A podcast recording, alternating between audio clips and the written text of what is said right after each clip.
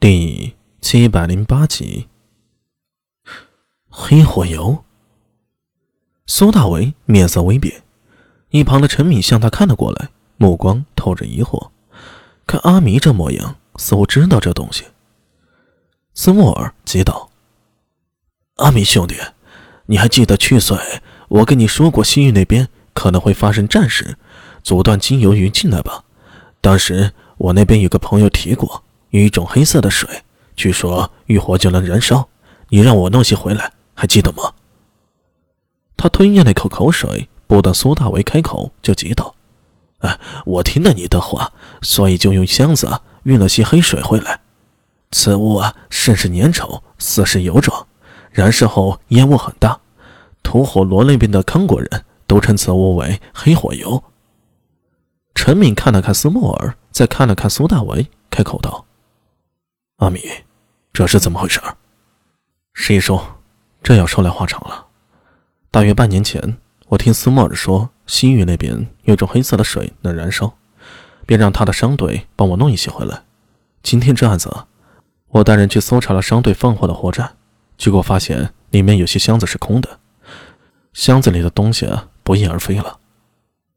苏大伟解释了一句，然后向着斯莫尔说道：“你平时运精油。”不是用大罐吗？为何运黑火油却用箱子？啊，大罐或者皮囊容易损坏，精油还好，这黑火油极易燃烧。我也是听了你的吩咐，要小心防备，所以用了羊皮囊盛纸，再放到箱子里，以保证安全。斯莫尔右手扶在胸口，向苏大伟动情地说道：“阿米兄弟，你要相信我，我绝对不会放着生意不要。”去做危害大唐之事。苏大为低头思索片刻，再抬头时，脸上挂起了冷笑：“哼，听起来很有道理，但是你说的话却有一个漏洞。”“啊，阿弥兄弟，你这是何意？”“就算那些是黑火油，是我要你弄的，所以你才让商队夹带进来。可现在的东西呢？那箱子里为何是空的？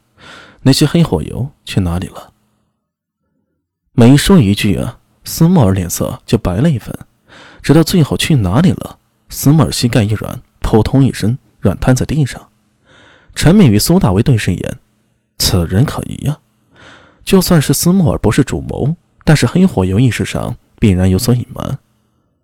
问问他，究竟那些黑火油给谁了？陈敏右手下意识地摸上了腰间的钩柄，那是他的习惯。若是遇上嘴硬的疑犯，有时候啊，必须要动一些非常的手段的。瘫坐在地上的斯莫尔抬起头来，一脸惊恐：“阿阿米，我也不知道那些货去哪里了。我在西市自家的宅子里有没有生翅膀，我怎么会知道那些放货站里的货去哪里了？这这你不能冤枉我，我我可以对主发誓，我……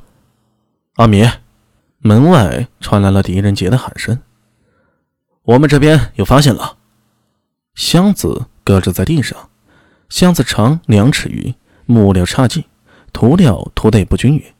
但现在箱子周围却站满了数人，一个个好奇地盯着箱子，眼中露出期待。就这东西真有那么大作用？嘿，当然。扛箱子来的中年汉子咧嘴一笑，露出一口参差不齐的黄牙。嘿嘿，近年来呀。长安流行了一种精油灯，用精油制成的，可遇风不息、遇水不止，而且经久耐烧。我试过，精油不能直接使用，还有些特殊的法子才能做到那样。不过，他伸手向箱子里指了指，此物不同，它很容易烧，而且和精油一样不容易灭。威力如何？很大呀，试试。中年人点了点头，蹲了下去，将箱子打开，一伸手从里面抓出一个皮囊。这皮囊是用羊皮制成的，在草原上是常用之物。牧民有时还会用羊的胃或者猪皮做成皮囊，既可以盛奶装水，又可以在过河时充当皮筏。中年汉子手脚麻利地将皮囊打开，对着地上倒去，一些粘稠的黑色液体从袋口中流淌出来。啊，应该够了。说着，他将皮囊重新封口，放回箱子。其余的人看着脚下一滩黑液，似水非水，似油非油，总共也就碗口那么大一滩。这点够吗？哎，够了，够了。谁有火折子？旁边有人递上了火折子，中年汉子接了过来，放在嘴边吹了几下，那火折上的火星肉眼可见的大了起来，几点火星随着他的吹气啊一起飘出。中年汉子脸上带着诡异的微笑，将手中的火折子随手向着地上的黑水扔去。小心点！就小小的木匣打开，一枚银针静静的躺在匣子里，下面垫一白色的软布。